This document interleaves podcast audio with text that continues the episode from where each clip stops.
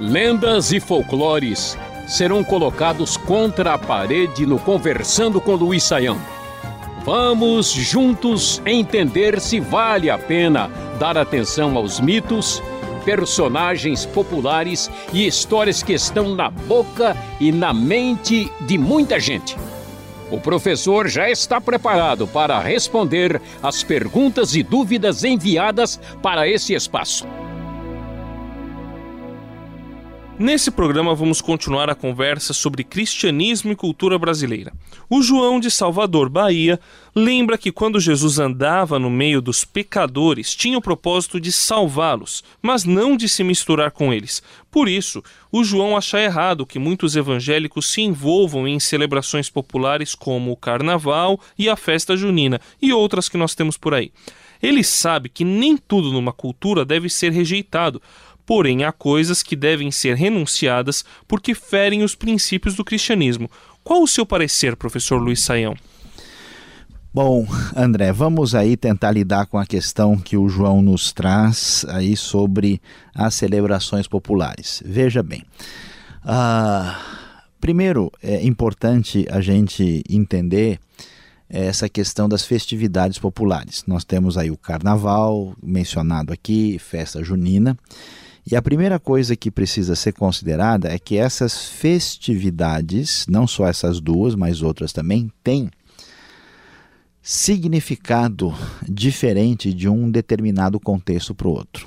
Por exemplo, em algumas regiões, na parte mais ao norte do nosso país, as festas juninas têm uma, uma, um colorido religioso muito mais intenso é, e tem um significado popular uh, de uma diversão que muitas vezes excede os limites do bom senso, muito acentuada. Em outros lugares, isso não tem uh, nenhum tipo de, de presença ou de impacto, é uma coisa assim que simplesmente passa quase sem que ninguém perceba que, que é época que está acontecendo. Então, o significado de uma festa num lugar e no outro é definido de modo sociológico. Eu tive casos de brasileiros que estavam no exterior e ouviram falar que estava acontecendo o carnaval. Eles foram num carnaval no sul da Alemanha e viram um monte de boneco balançando no meio da rua. Falaram, que coisa, que que é isso, né? Eles nunca imaginaram que aquilo era um carnaval. E é o próprio carnaval, mesmo que tenha esse perfil acentuado aí de exposição, vamos dizer, muito marcada por erotismo, nem sempre é assim em toda parte. O que, que a gente deve considerar nesse aspecto?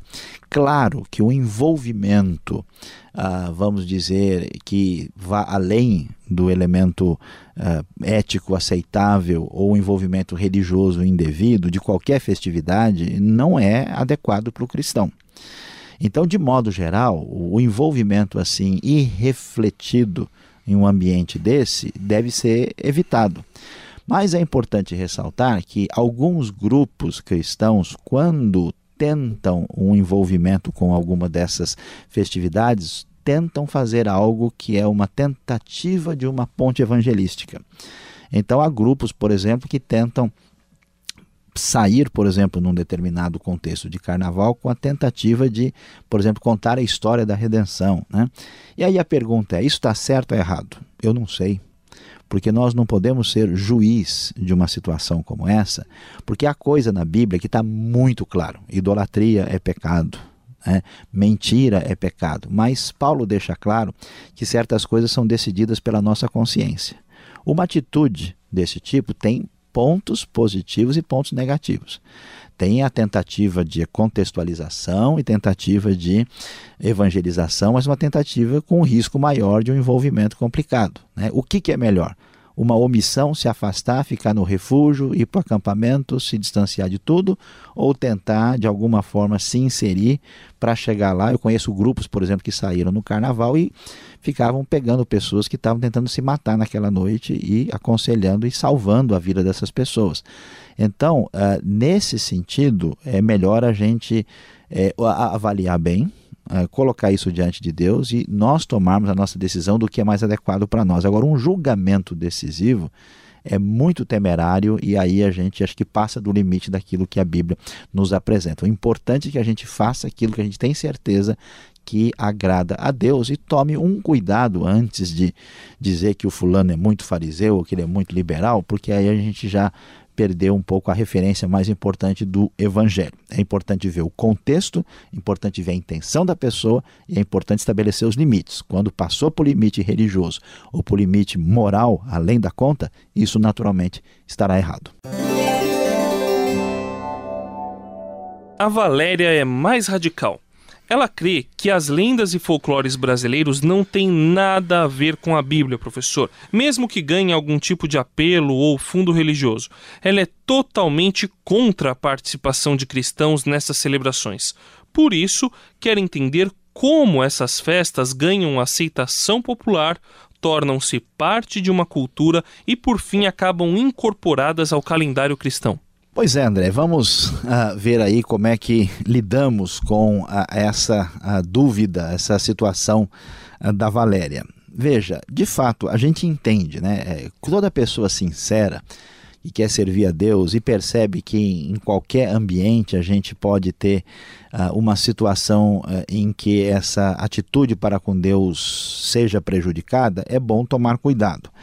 Mas a gente tem o outro lado, né? Era muito bom a gente ficar no Monte da Transfiguração, lá na glória, no meio do povo de Deus, mas do outro lado nós temos a vida real das pessoas. Então não é possível fazer um trabalho de evangelização, de alcançar as pessoas sem de alguma forma se inserir no meio delas. E aí essa questão das festas, as festas ganham aceitação popular porque elas refletem uma cultura dominante, porque elas refletem interesses que a mídia dominante acaba divulgando, uh, porque elas tratam com anseios, eh, medos, desejos e certas coisas que estão na cabeça das pessoas e elas fazem parte da realidade cristã. Mas eu gostaria de colocar a questão da Valéria aqui pensando, por exemplo, numa festividade como o Natal. Né? O Natal que é motivo de muita controvérsia entre tanta gente, é uma data que originalmente é uma data pagã, né, que comemorava o grande Deus Sol, considerado o Sol invencível. As raízes da data estão tá ligadas ao mitraísmo persa, a cultos das Saturnálias a, romanas né, e, e tantas coisas estranhas. O que acontece? Essa data ela ah, foi aos poucos é, tomada pela cristandade e ela recebeu um processo de nova significação. Né? Aquilo que antes era isso, uh, considerado uma divindade pagã, agora foi dito quem que é o verdadeiro sol da justiça? É Cristo. Então, aquela data aos poucos passou a ser uma referência de lembrança da encarnação. Então, alguém que seja, vamos dizer, exageradamente purista, vai falar: não, se tem alguma coisa aí, eu estou fora. Mas, por outro lado, a gente pode pensar: uma data que antes era exclusivamente dedicada ao paganismo, depois se tornou uma outra referência e, vamos dizer, houve uma cristianização desse processo. Por mais que alguém possa criticar, me parece melhor né, que essas uh, datas, por exemplo, de um calendário que tem origem pagã, eh, tenham sido modificadas em outra direção, há uma domesticação cristã da cultura, do que a gente simplesmente ficar no nosso contexto, né, separado, vivendo num mundo à parte, enquanto que a sociedade, vamos dizer, sem referência, acaba crescendo nessa direção. Então, é uma luta, é uma tensão. Mesmo que a gente se sinta tranquilo e feliz individualmente, para a cultura e a sociedade como um todo, se houver uma inserção e uma ressignificação dessas coisas a partir de uma referência cristã, a gente tem chance de fazer muito mais impacto na sociedade do que talvez a gente imagine.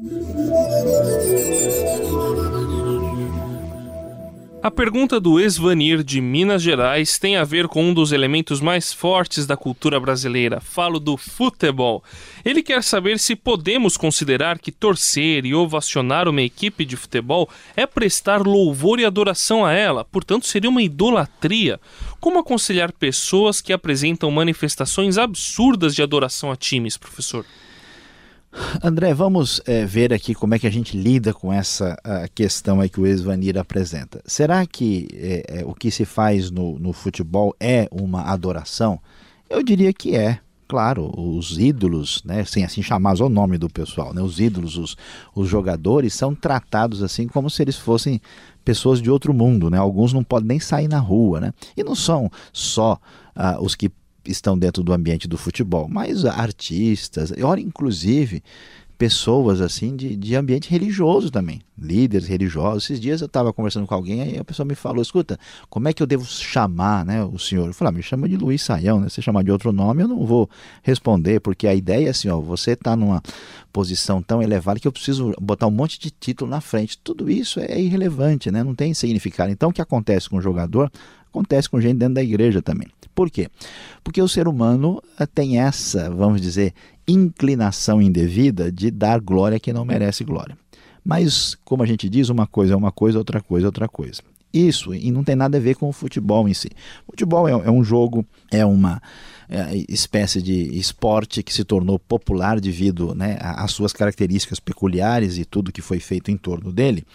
E eu diria que qualquer pessoa que, que presta né, uma, uma adoração ou tem uma atitude desequilibrada com o futebol, precisa é, ser aí melhor encaminhada e direcionada. Agora, isso não transforma o futebol numa a, atividade proibitiva e absolutamente é, é, fora da, da realidade cristã. Por quê? Como Paulo diz, ó, se a gente tivesse que, de fato, uh, se tornar livre de qualquer tipo de impureza, era necessário que a gente saísse do mundo. A gente tem que viver no mundo como ah, usando do que está aqui, sem que como a gente não como se a gente não fosse do próprio mundo. Né? A ideia do peregrino. Então, o que, que acontece? O cristão verdadeiro ele pode e deve se inserir em todos esses elementos sem que o seu coração esteja ali, porque o problema do ser humano é a, a sua atenção fora do lugar. Quem não idolatra o futebol, idolatra o shopping. Quem não idolatra o shopping, né, idolatra ah, um, algum tipo de arte. Tudo é, é, é, é uma direção indevida desse potencial látrico que nós temos, que é devido a Deus. Então nós podemos e devemos nos relacionar com todas essas coisas colocando-as no seu devido lugar. E o futebol, tornando-se uma referência, vamos dizer, esportiva mundial, é sim uma, uma, uma possibilidade da gente transmitir o conteúdo do Evangelho, como a gente vê, por exemplo, trabalhos de várias missões, né? a gente até mesmo aqui na Transmundial fez um trabalho aí para a Copa do Mundo, e nesse sentido, é, levando a coisa nessa direção, os resultados serão muito positivos. Este foi o programa Conversando com Luiz Saião. Produção e apresentação André Castilho e Luiz Saião. Locução Beltrão. Realização Transmundial. Envie você também suas perguntas para conversando@transmundial.com.br ou escreva para a Caixa Postal 18.113, CEP 04626-970 São Paulo, capital. E até o próximo programa.